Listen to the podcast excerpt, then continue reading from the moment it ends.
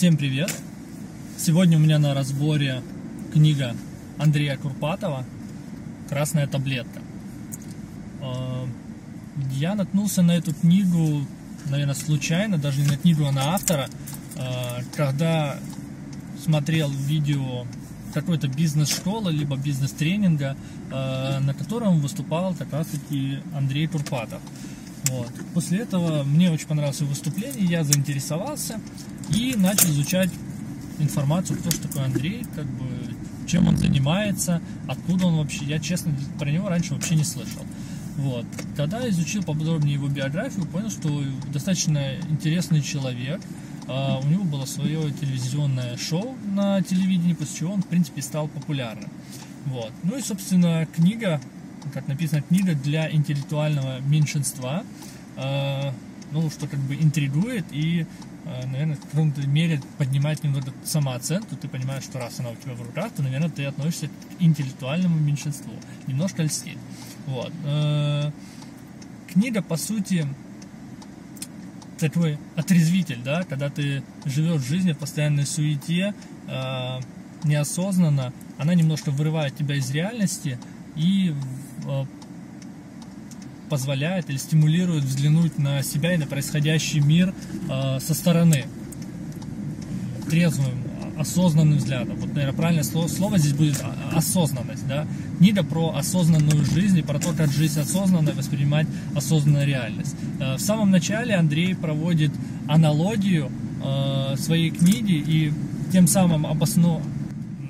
обоснует обосновывает, обосновывает э, название книги «Красная таблетка» э, фильмом «Матрица». Наверняка вы смотрели фильм «Матрица», «Нео», и там, где появляется Морфеус и предоставляет э, главному герою э, выбор, право выбора.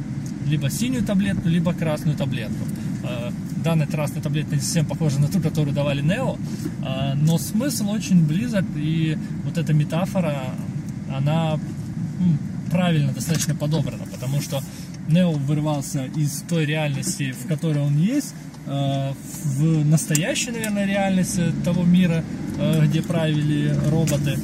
Э, собственно, эта книга, по словам автора, позволяет сделать вам то же самое, вырваться из оков вот этой реальности, в которой мы привыкли жить, которая нас окутывает и не позволяет принимать где-то осознанные, взвешенные решения.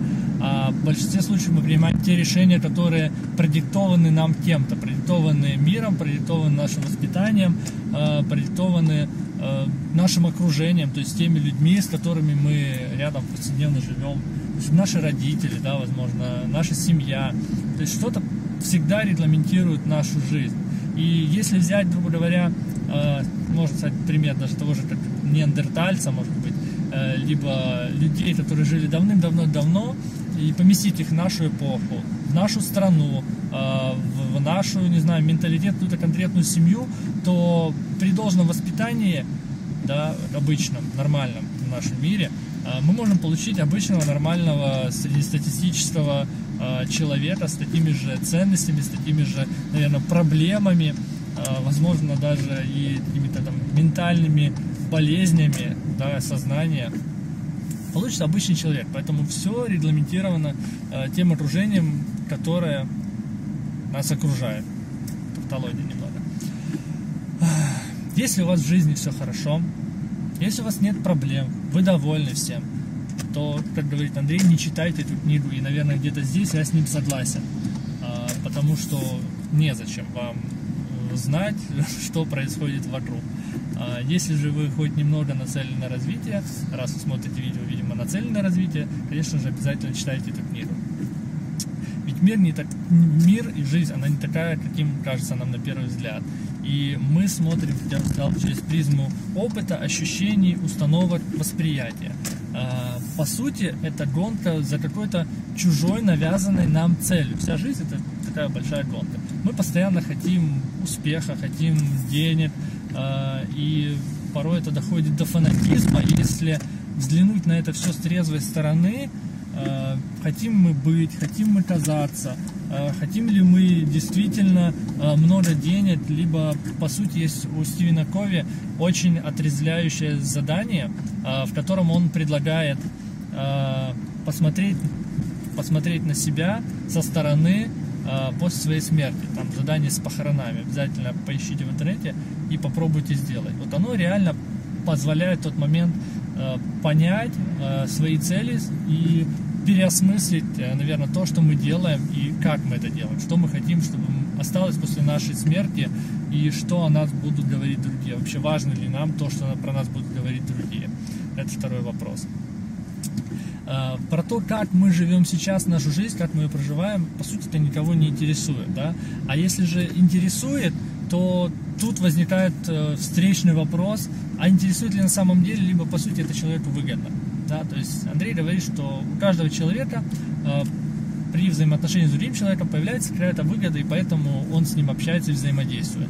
Будь то это какой-то э, личный интерес, может быть денежный интерес, да, кто-то хочет э, на вас заработать, поэтому он вами интересуется. Э, возможно, человеку просто он получает там эндорфины и удовольствие от того, что он с вами взаимодействует, может сексуальное удовлетворение. Но у каждого есть какая-то эгоистическая порой циничная цель.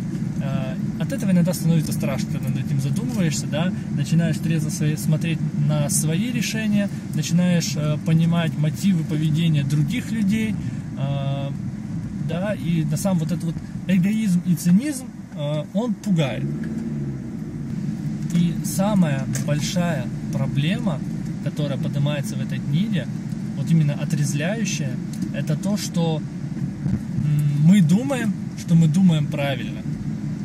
Э, может быть сложно понять, но когда читаешь книгу, э, мозг начинает немного плавиться и вытекать э, из всех отверстий, потому что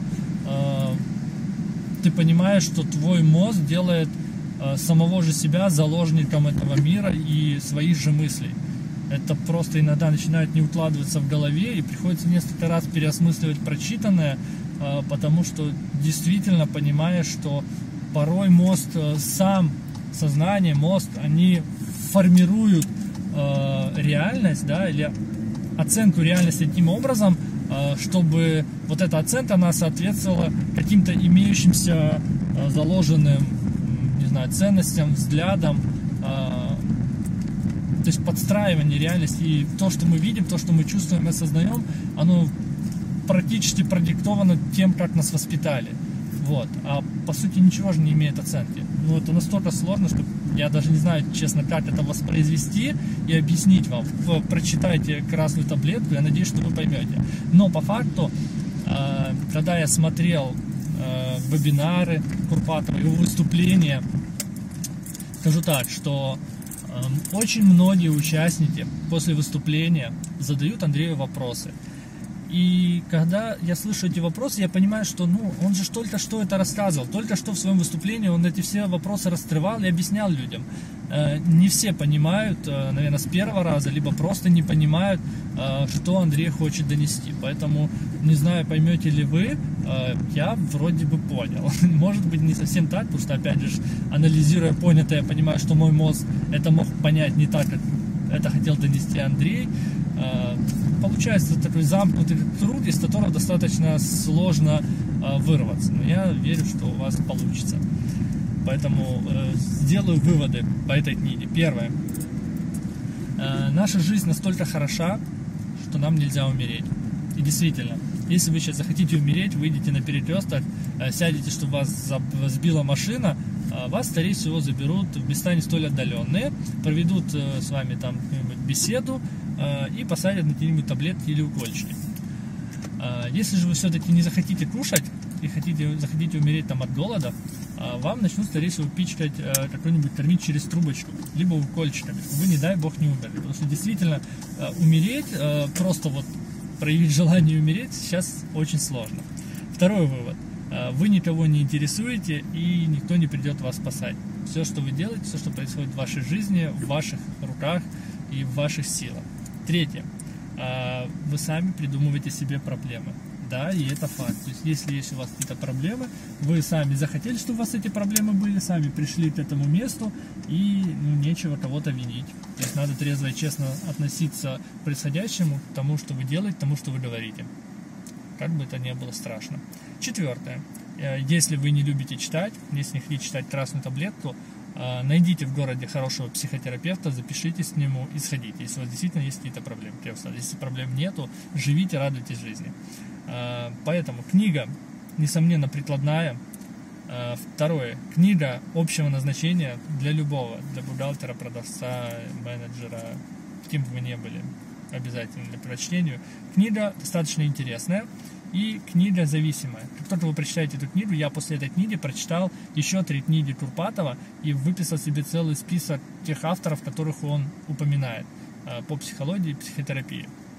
Потому что направление достаточно интересное. Мне, как руководителю, интерес, с одной стороны, понять свои мотивы и свое поведение, и, с другой стороны, мотивы и поведение э, подчиненных, коллег и партнеров чтобы лучше, с одной стороны, понять, почему не так мыслят, и, возможно, где-то этим пользоваться, управлять, может манипулировать. То есть достаточно интересное э, новое направление, э, в котором, наверное, надо еще учиться, учиться, еще раз учиться.